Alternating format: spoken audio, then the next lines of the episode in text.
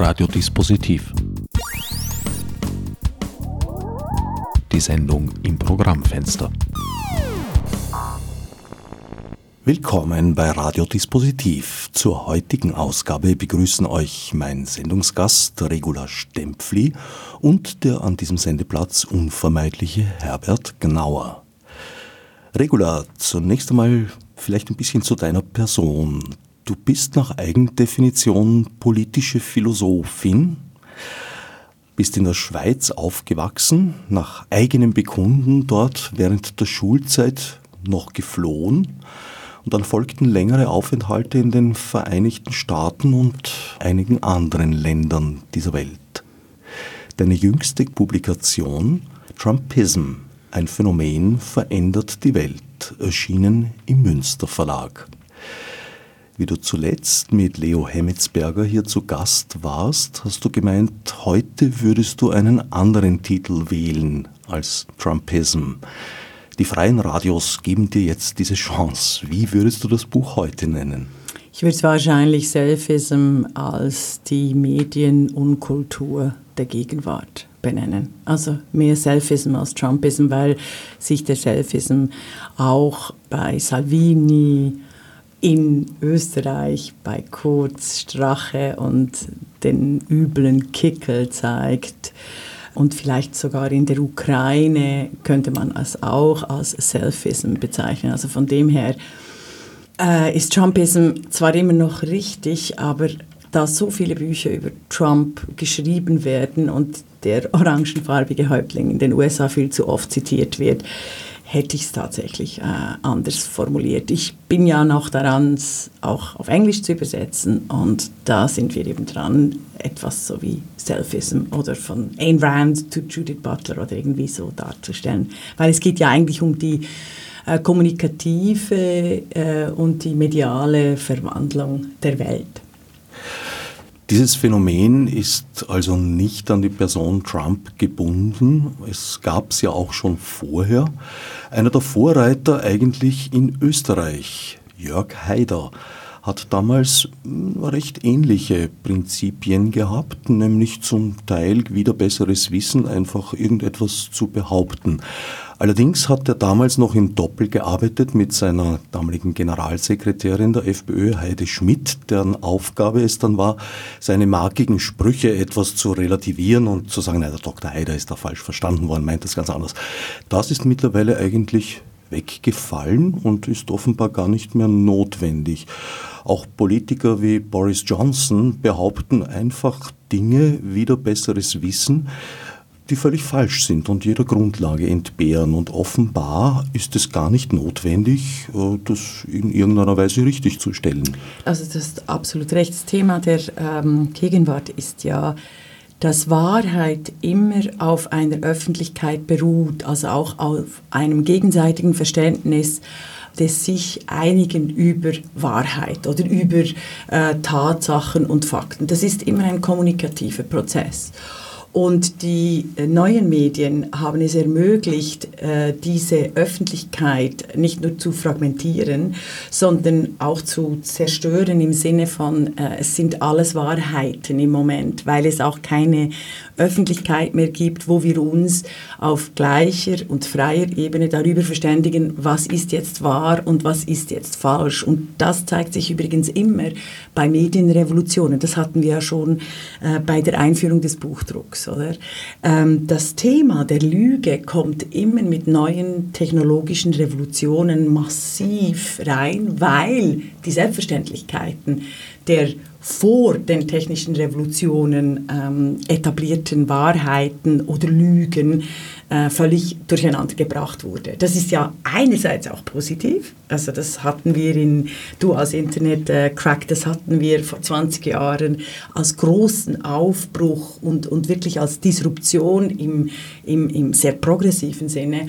Und jetzt schlägt quasi das Pendel zurück in einem, in einem wilden Bildersturm aller Fakten. Also es wird eben die Klimaleugner. Also im Moment gibt es einfach keine Öffentlichkeit in dem Sinne, dass sich die Menschen auch aufgehoben fühlen, nicht nur mit ihren Meinungen, sondern auch mit einem Verständnis darüber, was ist nun wahr und was ist tatsächlich einfach Lüge oder, oder was ist äh, Propaganda.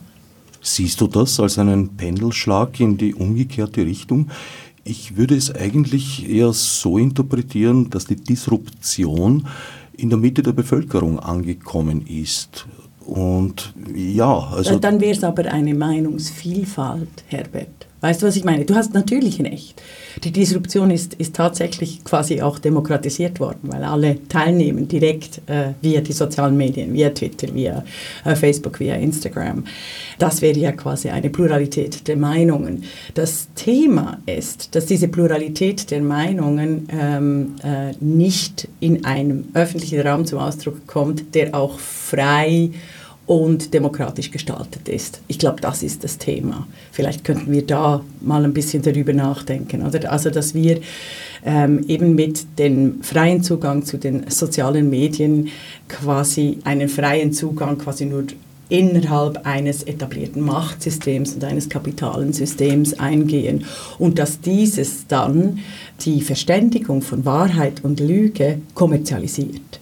Also Wahrheit ist kein Austausch mehr eben zwischen freien, gleichen, vernünftigen Subjekten, sondern äh, Wahrheit ist eine Frage der Arithmetik. Und je öfter äh, ich eine, äh, eine Falschbehauptung twittere, umso öfter reagiert der Algorithmus im Sinne von äh, von Wahrheit oder von Relevanz. Und deshalb werden dann äh, die alle Verschwörungstheorien, vor allem von rechts, Antisemitismus, Anti-Islamismus, werden sehr hoch geratet und etablieren dann so einen sogenannten Wahrheitsdiskurs, den die Medien aufnehmen. Oder ja, also das wird man ja noch sagen dürfen oder das sind relevante Themen, ohne zu realisieren, dass das überhaupt keine relevanten Themen sind zur Etablierung einer demokratischen Öffentlichkeit, die immer auch bedingt eine demokratische Handlungsfähigkeit. Darf ich vielleicht ein praktisches Beispiel geben?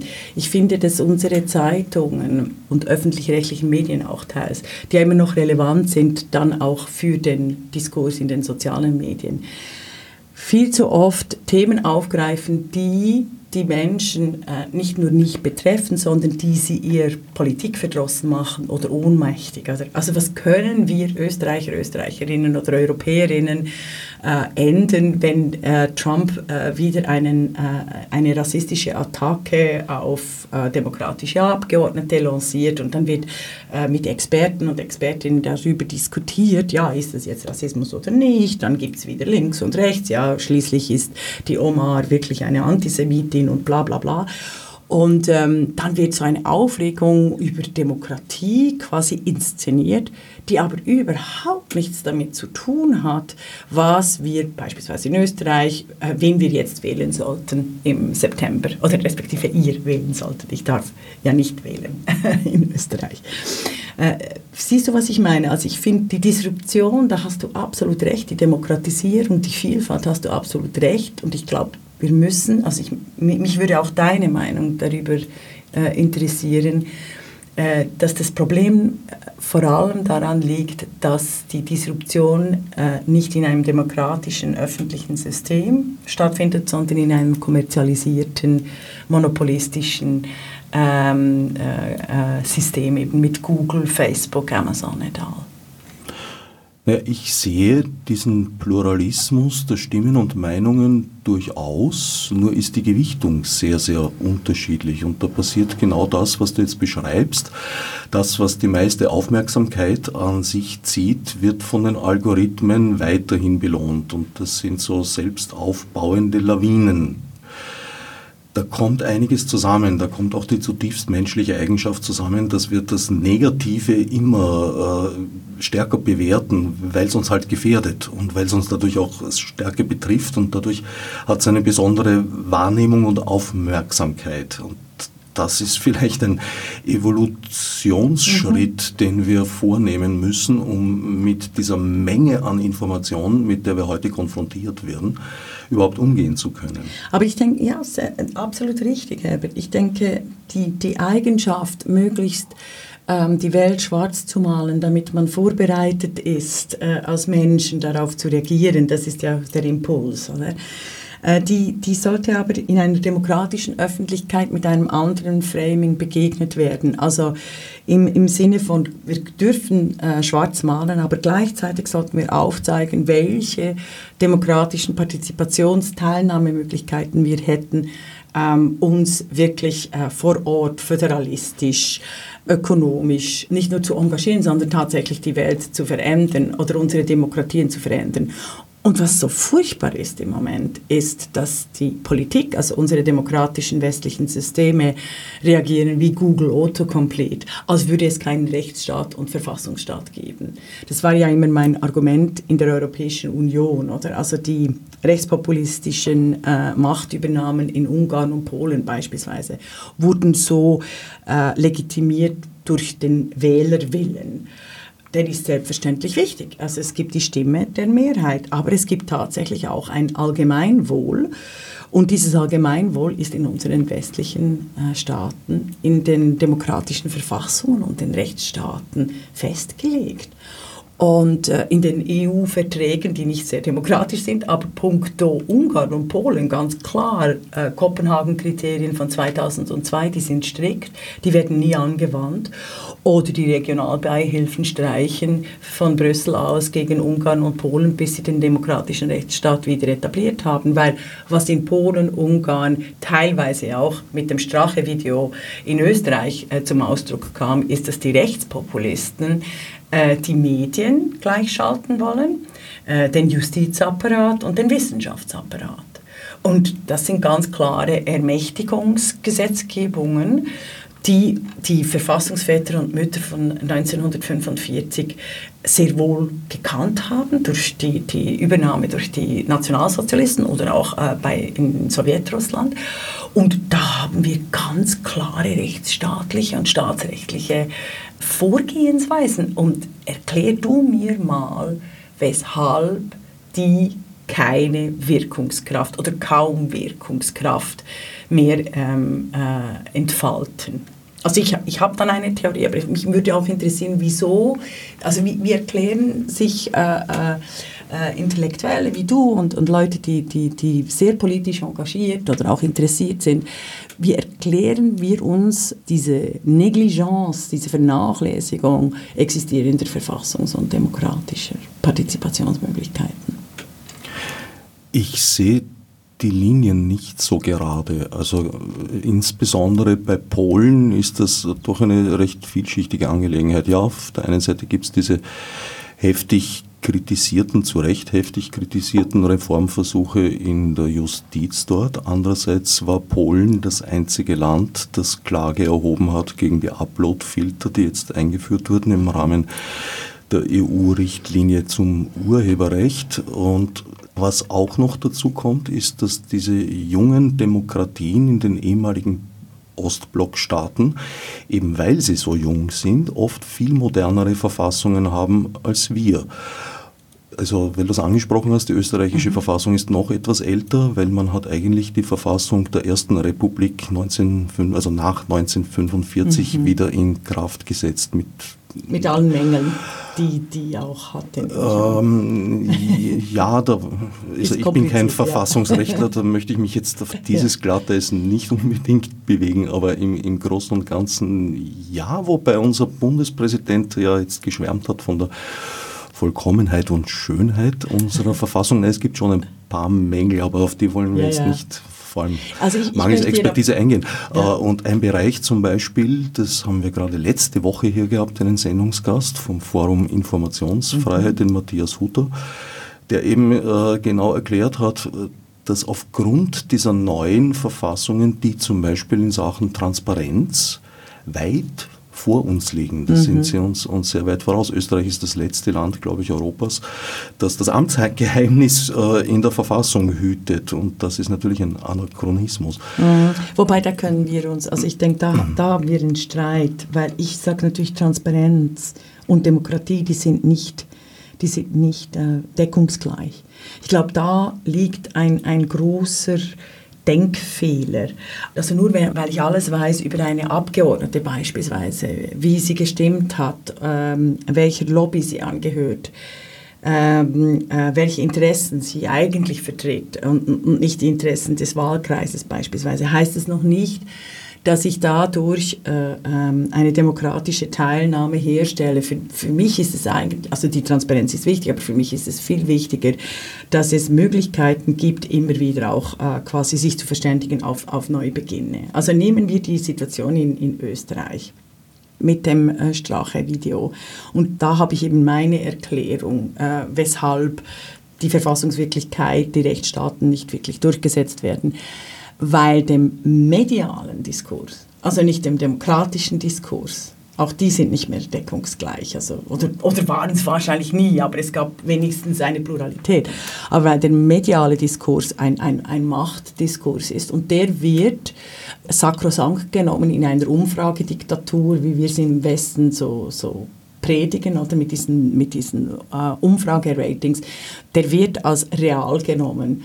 Und äh, deshalb äh, ist ein Altkanzler Kurz tatsächlich ein noch valabler Kandidat für die nächsten Wahlen 2019 in Österreich. Und das, ist, äh, das macht mich fassungslos. Und da haben die Medien einen großen Anteil, weil sie nicht reflektieren, dass die eingebildete Mehrheitsmeinung, nicht dem demokratischen Prozess entspricht. Also nur weil alle kurz schreien, ist es kurz noch nicht verfassungsmäßig und demokratiegerecht. Verstehst? Also das ist das alte Missverständnis, dass ein Mehrheitswille eigentlich alles entscheiden kann. In der Schweiz hat das der Blocher schon seit, also SVP ist das seit den 90er Jahren vorgespielt und immer gesagt, das Volk hat immer Recht. Ja, das Volk hat immer recht bis zu gewissen äh, verfassungs- und rechtsstaatlichen Grenzen. Und ich glaube, dieser Diskurs wird viel zu wenig äh, auch öffentlich äh, geführt, um zu sagen, nein, es gibt illegale Tätigkeiten, also wie das Schredden, wie das Schredden dieser Festplatten. Kannst du mir das ein bisschen erklären jetzt im Sinne von Trumpism? Also das könnte, stell dir vor, Trump würde sowas machen. Das würde bei uns, also in Österreich und in, in, Deutschland und in der Schweiz, das würde rauf, runter, rauf, runter, Frontpage Deutsch diskutiert. Und irgendwie in Österreich kann der Altkanzler äh, salopp sagen, nö, das ist übliches Geschäft. Ähm, nee, ist es nicht. Und es wird dann irgendwie weggesteckt. Erklär mir das mal, wieso das nicht jeden Tag auf der Frontpage ist. Und das war ein illegales Vorgehen. Es kommt durchaus in den Medien vor, durchaus auch an prominenter Stelle. Also ich erinnere mich an ein Interview, das vor wenigen Tagen wir haben diese Sendung voraufgezeichnet, also jetzt wird es schon äh, etwas mehr als eine Woche her sein, ja. dass Armin Wolf in der ZIP 2 mit Karl Nehammer geführt hat und da schon einige sehr richtige Fragen gestellt hat.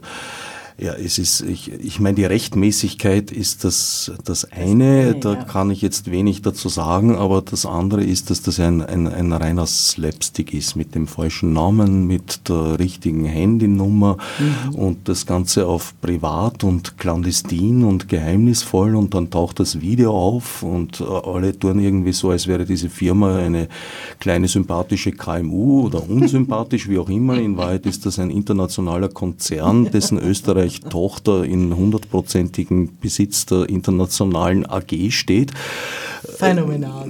Also, das ist reiner Slapstick. Vielleicht können wir das gerade aufnehmen mit dem Slapstick eines der Probleme der, der, äh, von Trumpism oder Selfism oder dieser absurden Wirklichkeit, die, äh, die völlig fiktiv ist, ist, dass die Realpolitik also wirklich ganz massiv schlechte Satire ist.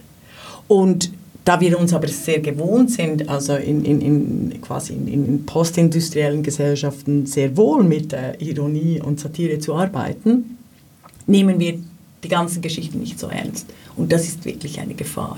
Das hat Angela Nagel, ich glaube, die kennst du, ähm, eine Soziologin und äh, Philosophin, die hat mit Kill All Normies hat sie nachgewiesen, dass Tumblr oder wie heißt 4chan, also dass diese, diese Art und Weise der, dieser Männerkultur von Satire, Ironie eigentlich ähm, wahnsinnig sexistisch, teilweise sehr rassistisch und unglaublich demokratiezerstörend wirken kann. Und ich glaube, da ist auch ein Thema verborgen, das bespreche ich auch im Buch, äh, im Trump Buch, da ist ein Thema äh, versteckt, um das sich ganz viel mehr, vor allem auch Männer, äh, äh, politische Philosophen, Soziologen äh, kümmern sollten, als dass sie das bisher tun, weil der Sexismus und der Rassismus die meisten der etablierten Soziologen noch nicht betrifft oder? Und, und sie das viel zu wenig aufgreifen. Ich finde, Satire und Humor ist, ähm, ist nicht mehr quasi das Befreiungselement der Demokratie, oder nicht immer, äh, sondern sehr gefährlich. Das haben wir ja gesehen in, in Italien, also Salvini äh, äh, verkauft ja die gröbsten Menschenbeleidigungen als äh, Satire. Und in der Ukraine äh, äh, hat ja ein Satiriker überhaupt äh, Regierungsamt übernommen. Ja, aber das ist meines Erachtens noch zu früh, etwas über ihn zu sagen. Also ich hätte noch kein Urteil. Ich äußere einfach ein Unbehagen. Nun ja, er hat die Rolle des Präsidenten immerhin lange Zeit vor laufenden Kameras im Fernsehen geübt. Ja, Und definitiv, das ist, ja. finde ich auch doch durchaus historisch und auch medienhistorisch eine interessante Sache, dass mhm. ein Schauspieler, der einen Präsidenten gespielt hat, zum, so zum wirklichen Präsidenten wird, ja genau. Also das ist ja genau die Imagination, die ich auch in den sozialen Netzwerken, also diese Fiktion, also Codes sind nichts anderes als in Algorithmen eingebettete Klischees. Äh, das ist ja das, was ich äh, betone, dass wir eine, eine technisch hergestellte Fiktion äh, quasi dann auch in die reale Welt übertragen sagen, ohne dass wir merken, dass es da Unterschiede geben sollte. Oder zwischen, zwischen dessen, was, was vorstellbar ist und dessen, was gemacht wird. Und die Medienberichterstattung ist noch viel schlimmer, weil äh, so getan wird, als würde man über Realpolitik äh, sprechen, aber in Tat und Wahrheit sehr oft äh, völlig irrelevante Themen, eben nicht demokratisch äh, verhandelbare Themen äh, porträtiert. Und so äh, gibt es einfach ein, ein, ein, quasi eine Wahnsinnswelt. Oder? Eins der Probleme ist ja aus meiner Sicht, dass gar kein wirklicher Diskurs mehr stattfindet, weil man wirft einander äh, Fakten an den Kopf oder das, was man dafür hält oder das, was man dazu erklärt, eigentlich besser gesagt. Aber es findet nicht mehr wirklich eine Auseinandersetzung damit weil das statt. Regelwerk, weil das Regelwerk demokratischer Partizipation, der Frei, auch der Freiheit frei zu sein, außer Kraft gesetzt wird durch die technologische Revolutionen. Oder das Regelwerk in den bürgerlichen Revolutionen war äh, das Subjekt, das autonome Subjekt. Also da gibt es natürlich ganz viel dazu zu sagen, aber das machen wir jetzt nicht. Also, es gibt auch ganz viel Kritik daran. Aber das autonome Subjekt, das auch ein universelles Versprechen tatsächlich ist, wird jetzt ersetzt durch ein Ratingsystem, das mit der Demokratie nichts mehr äh, zu tun hat.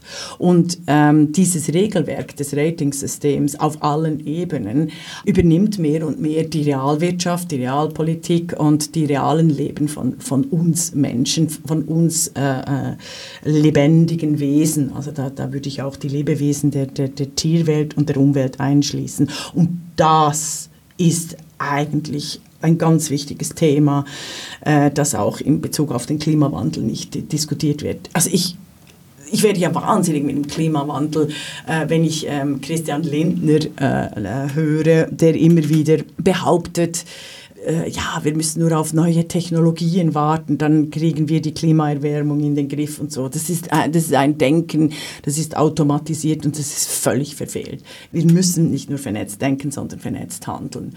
Und gleichzeitig sind wir in einem Regelwerk, in einem Korsett eingeklemmt, das eigentlich die ganze Welt einer Diktatur unterwirft, einer Punkte- und algorithmischen Diktatur, über die nur ganz wenige äh, Leute dann auch ähm, herrschen können.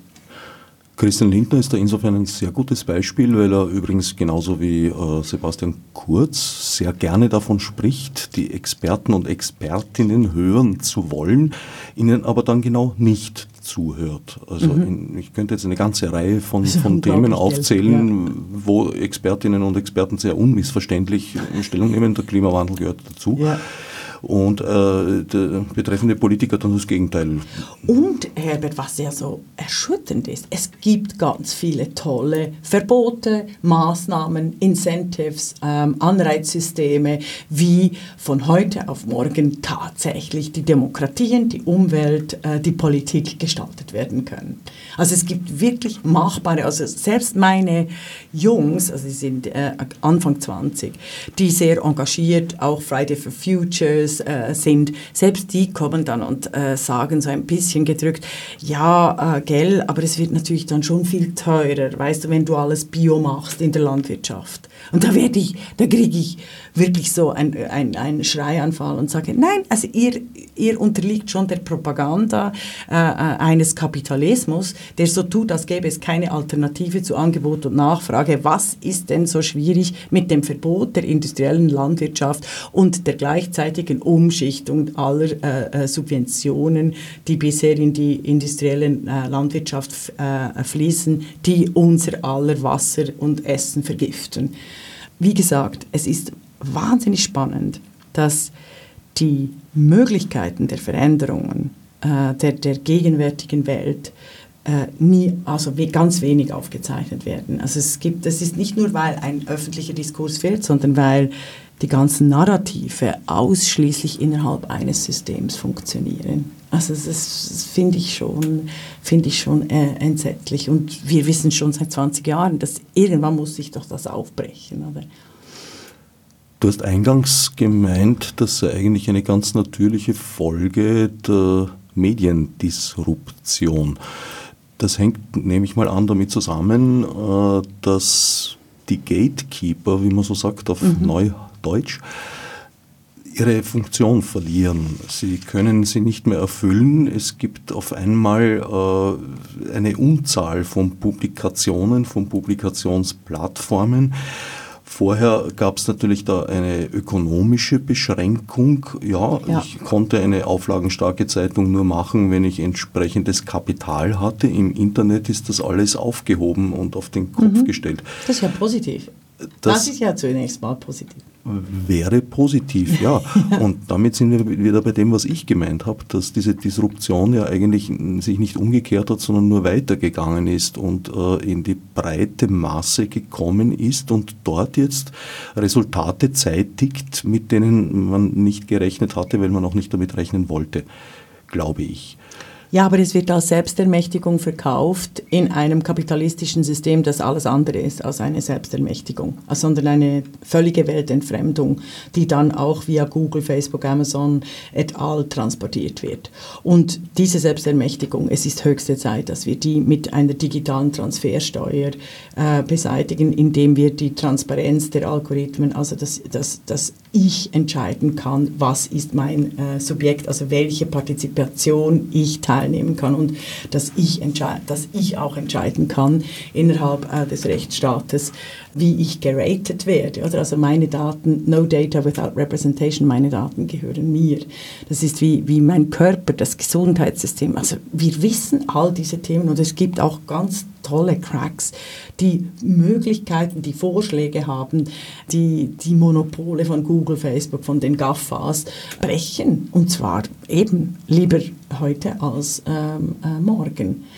Was mich aber erstaunt, ist, dass kein politischer Wille da ist, weil es zu wenig klassischen Mediendruck gibt, Herbert. Das Lustige oder das Seltsame oder das völlig Fatale ist ja, dass die Politiker und Politikerinnen zwar via Tweets die Gatekeepers, also die Mittepositionen, außer Kraft gesetzt haben, dass sie aber erst auf medialen Druck der klassischen Medien reagieren, bis eben ein Strache zurücktreten muss. Hast du das Gefühl, wenn hätte Strache auch zurücktreten müssen, wenn irgendeine kleine Gruppe das Video lanciert hätte via Twitter. Weißt du, Anonymous oder weißt du quasi, oder Wikileaks? Naja. Spannende Frage, gell? Äh. Und das ist ja, das ist, das ist pervers eigentlich. Also wir haben gleichzeitig, hätten wir eben äh, äh, soziale Medien mit, mit großen Investigationskraft, aber, aber die wirkt nur, wenn sie über die klassischen Medien geht.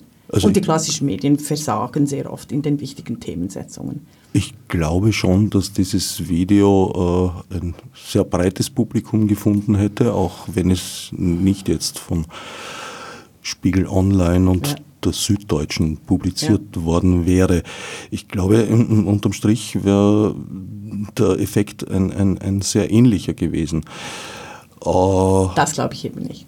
Das ist der Unterschied, Herbert. Und da rede ich ja auch darüber im Trumpism, dass wir eine, eine wirklich fatale Situation haben der klassischen Medien, die eigentlich ihre Gatekeeper-Funktion verloren haben an eine plurale Öffentlichkeit, dass aber diese plurale Öffentlichkeit oder auch äh, äh, kritischen äh, Daten erst dann wirklich auch aufgenommen werden von den äh, klassischen Medien ähm, und die müssen dann aber auch so bewirtschaftet werden, dass die Politiker reagieren müssen. Also was ist übrigens mit Edward Snowden? Oder also was ist mit Julian Assange?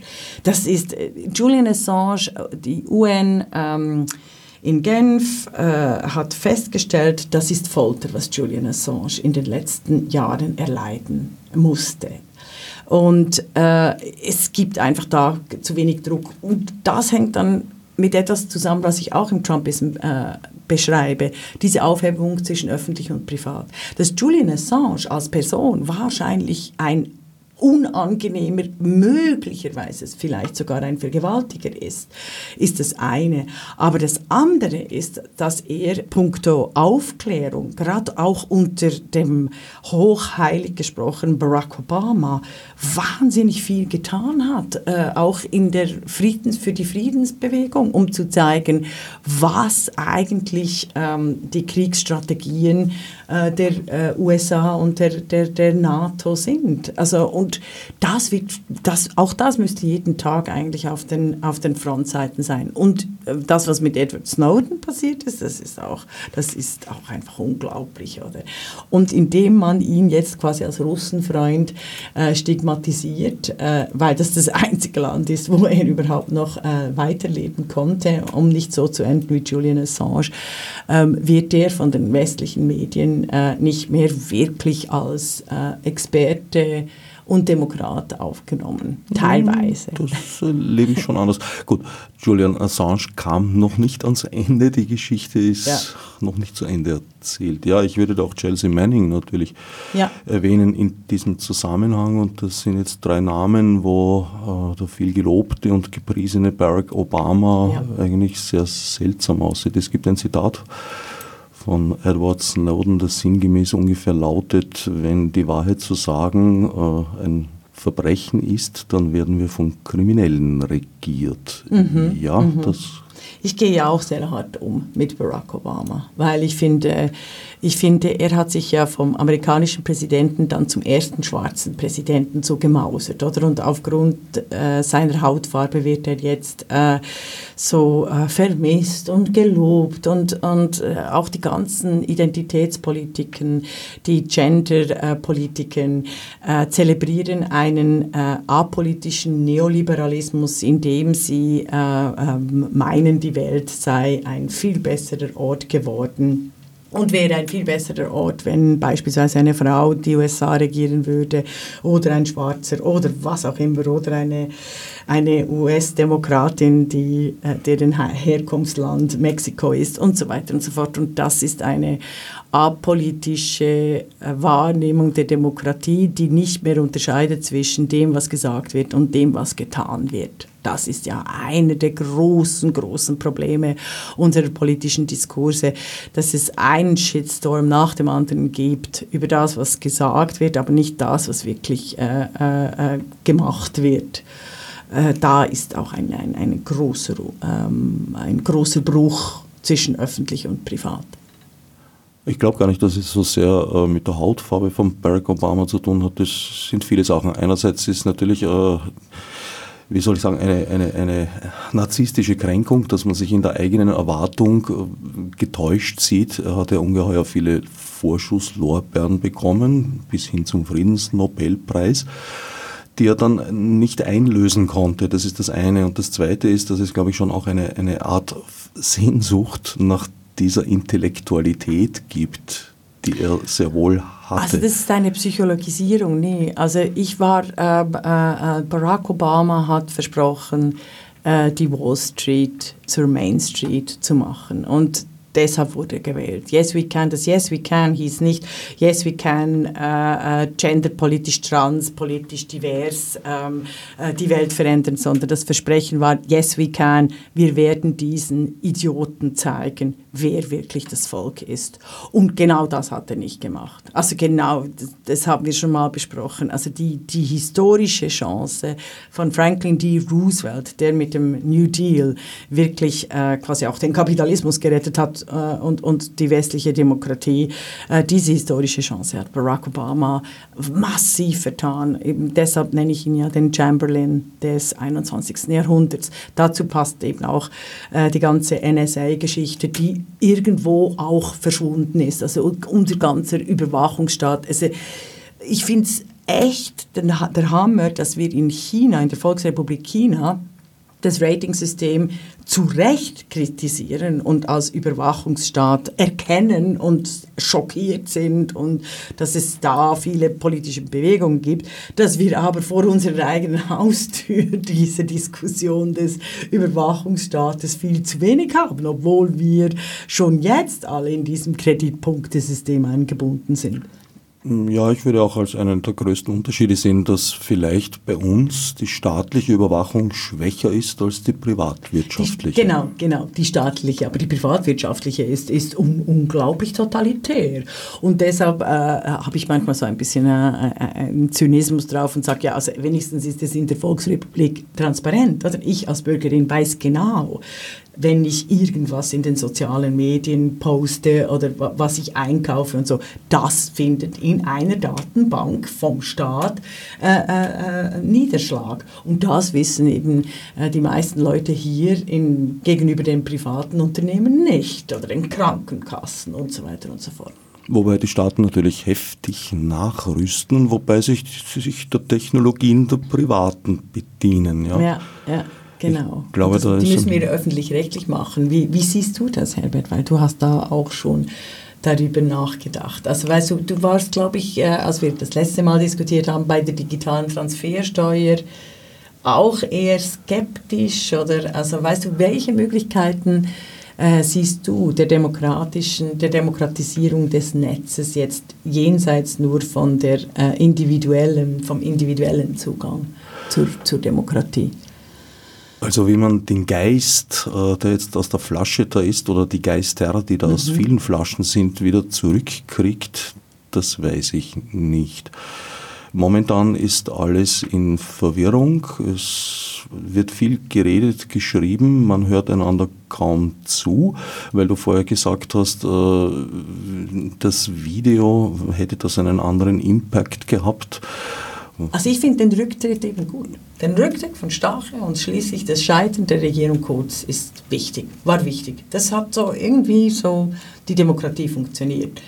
Äh, sie funktioniert jetzt im Moment wieder nicht punkto ähm, Medienberichterstattung, um zu zeigen, ähm, den Österreichern und Österreicherinnen nicht nur wegen dem Stolz oder irgendwas, sondern tatsächlich aufzuzeigen, welche Leute sind für eine zukünftige Politik überhaupt wählbar. Das wäre mal wichtig. Und nicht Punkt oder Rating oder links oder rechts, sondern tatsächlich die, die, die, die, die zu wählenden Politikerinnen und Politikerinnen äh, aufzuzeigen. Also welche Maßnahmen ergreifen sie konkret gegen den äh, äh Klimawandel und äh, für äh, die soziale Absicherung und so weiter und so fort.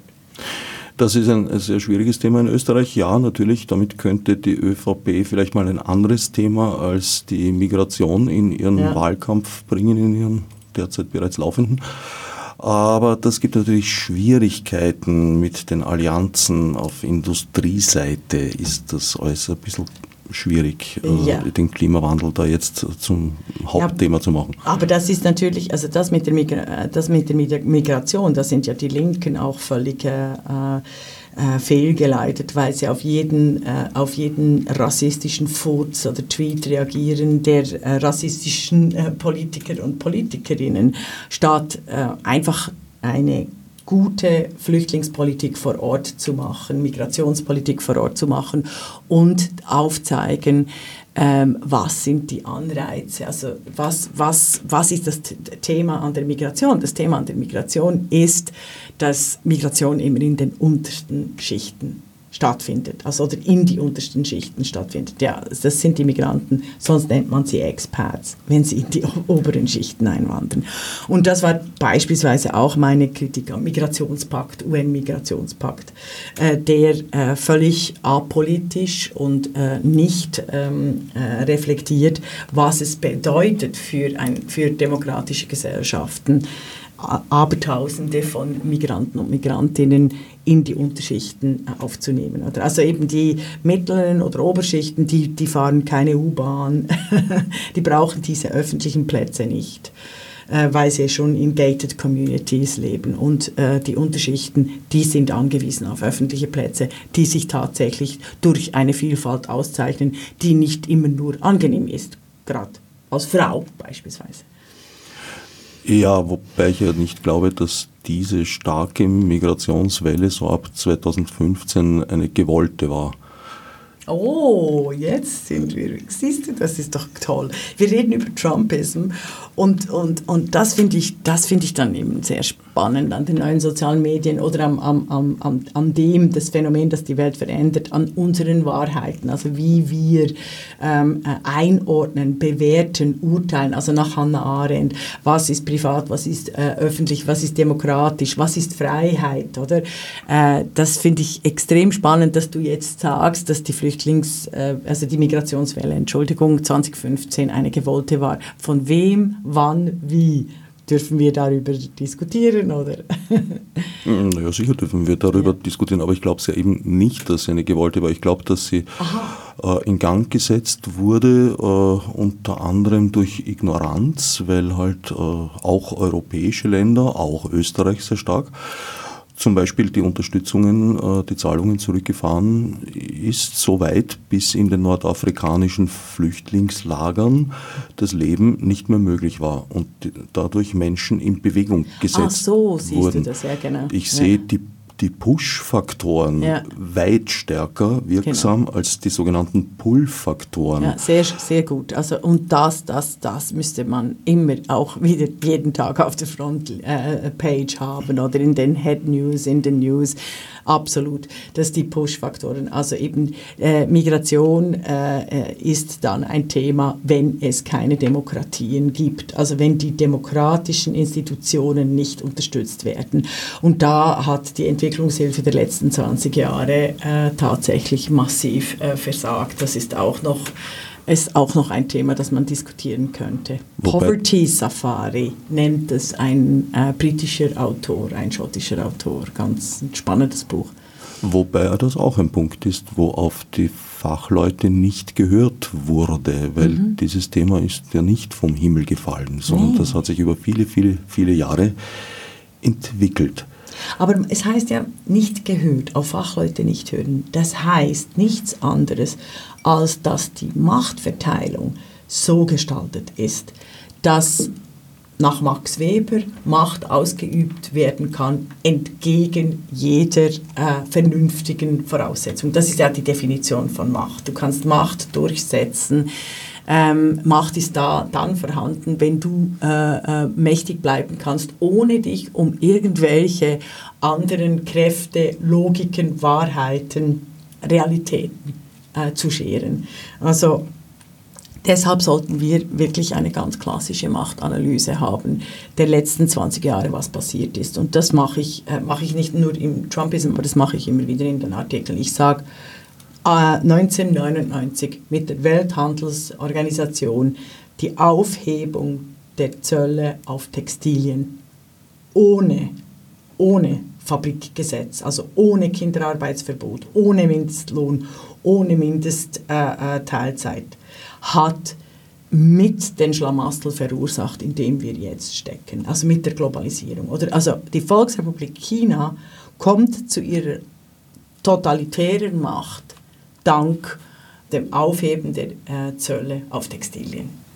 Beispielsweise. Also das könnte man und dann jeden Schritt immer mehr, immer mehr Schritte, die neoliberal oder was man, was wir so im, im Diskurs neoliberal nennen, das ist strukturell ganz klar die Macht der Freisetzung von Kapital, Waren, Dienstleistungen und Personen.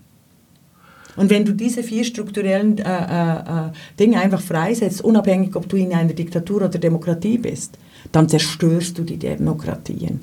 Deshalb wehrt sich die Schweiz im Moment gegen Brüssel weil es keine sogenannten flankierenden Maßnahmen mehr gibt. Auch das wieder ein Push-Faktor oder ein, ein, ein Incentive, ein Anreizsystem, weil sich die Schweiz als einziges Land, das mit der Europäischen Union verhandelt hat, äh, ausbedingt hat, dass alle Unternehmen, alle europäischen Transaktionen müssen sich an schweizerische Löhne, äh, Sozialversicherungsgesetze und, und Arbeitszeiten halten.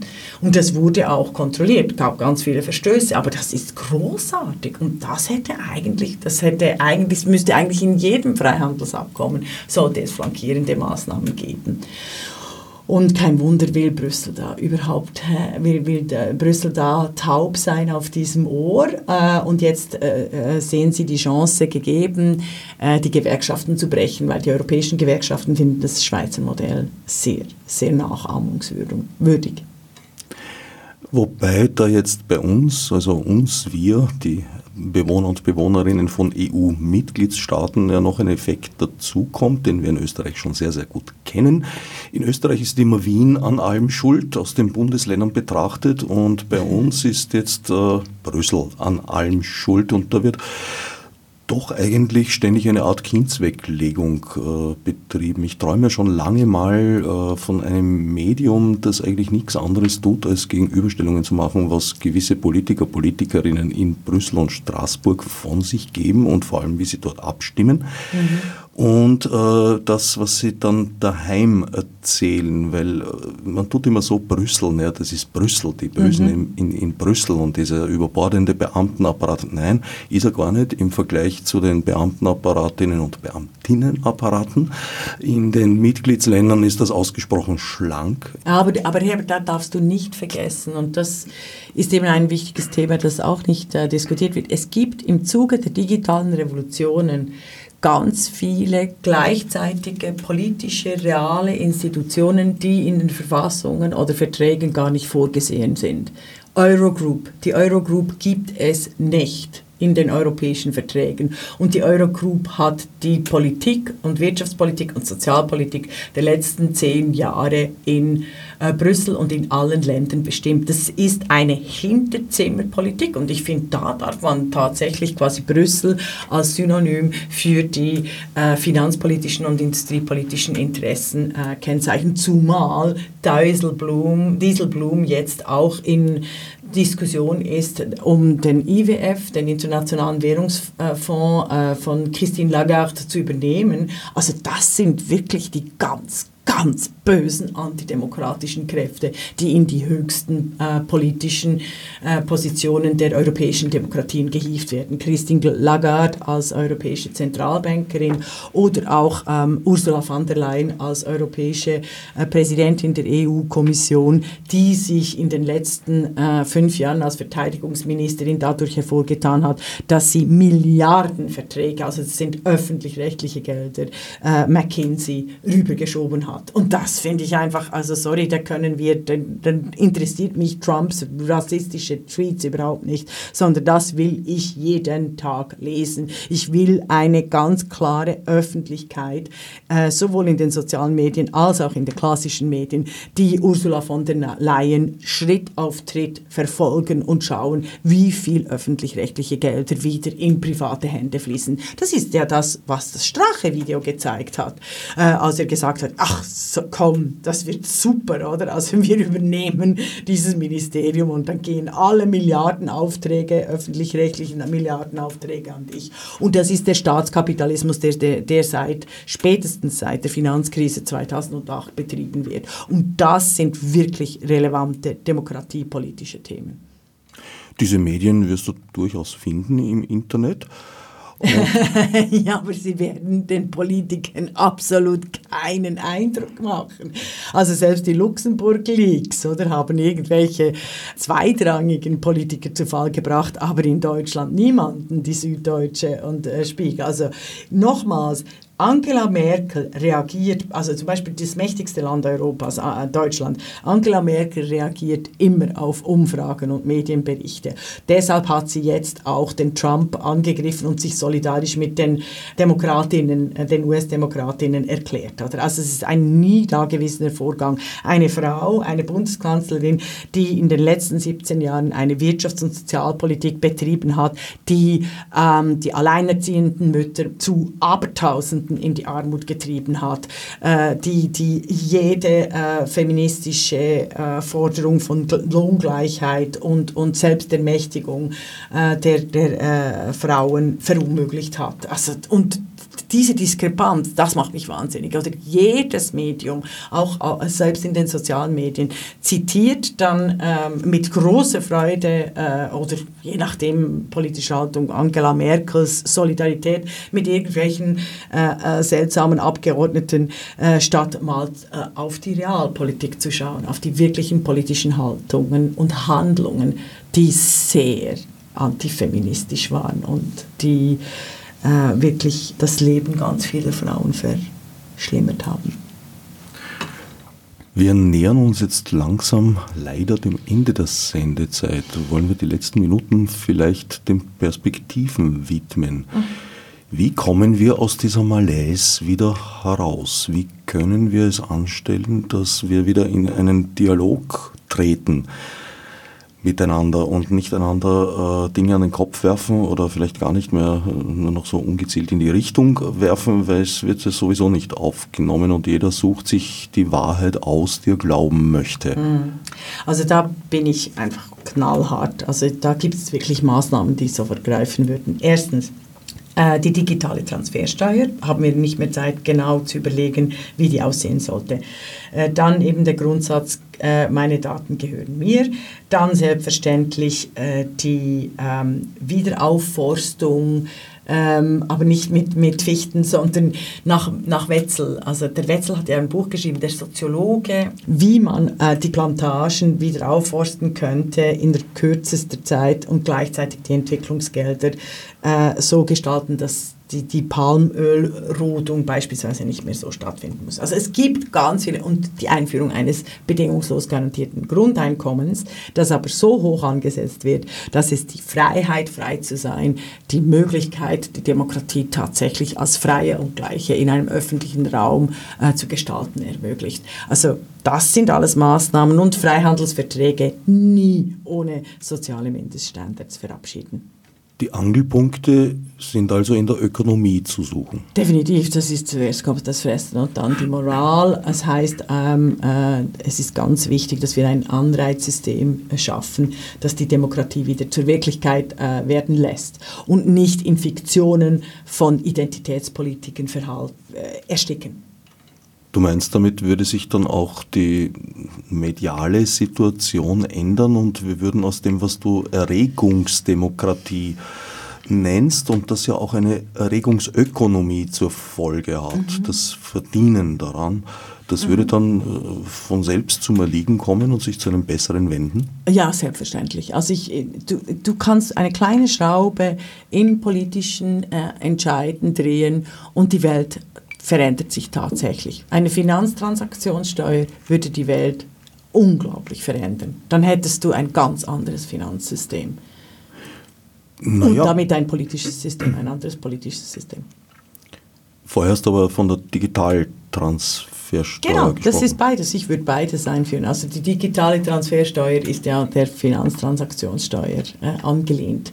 Und es ist ja klar, dass, dass eben Leerverkäufe, also der Glass-Steagall Act, das war schon 1936 ein, ein Bewusstsein noch lange vor den automatisierten äh, Kauf- und Verkaufshandlungen, äh, dass das ähm, äh, eingeführt werden sollte. Das war ja auch in der Diskussion 2008, 2009. Europa war ja schon so weit, eigentlich die Finanztransaktionssteuer Transaktionssteuer einzuführen, äh, hat aber dann sehr aufgeatmet. Als es nicht stattgefunden. Es ist schon gescheitert beim Online-Trading eine Haltefrist von wenigen Nanosekunden einzuführen und gescheitert ist es bitteschön am Rat. Ja. Und der Rat, nun ja, das sind die Regierungen der Nationalstaaten und da ist der Kreis jetzt wieder geschlossen mit dem, was ich vorher meinte.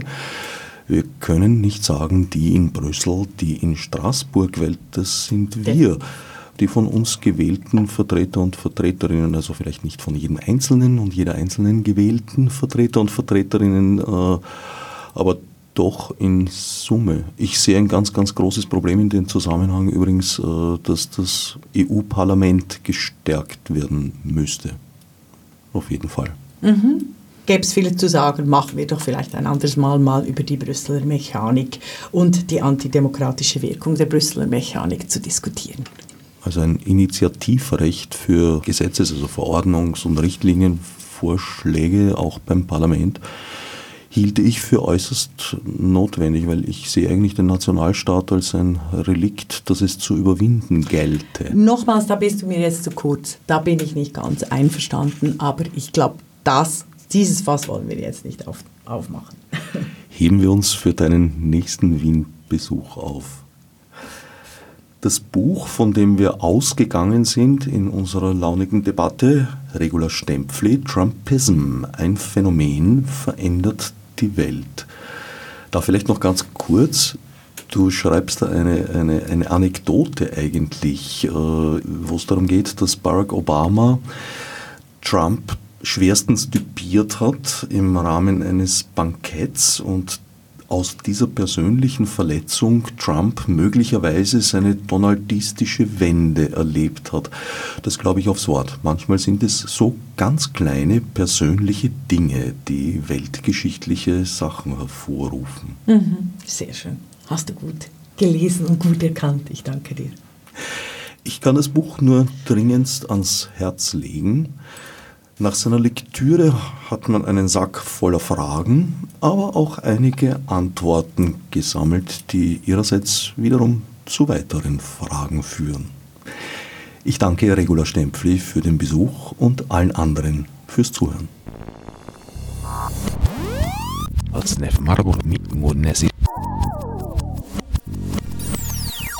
Fichte subsidiar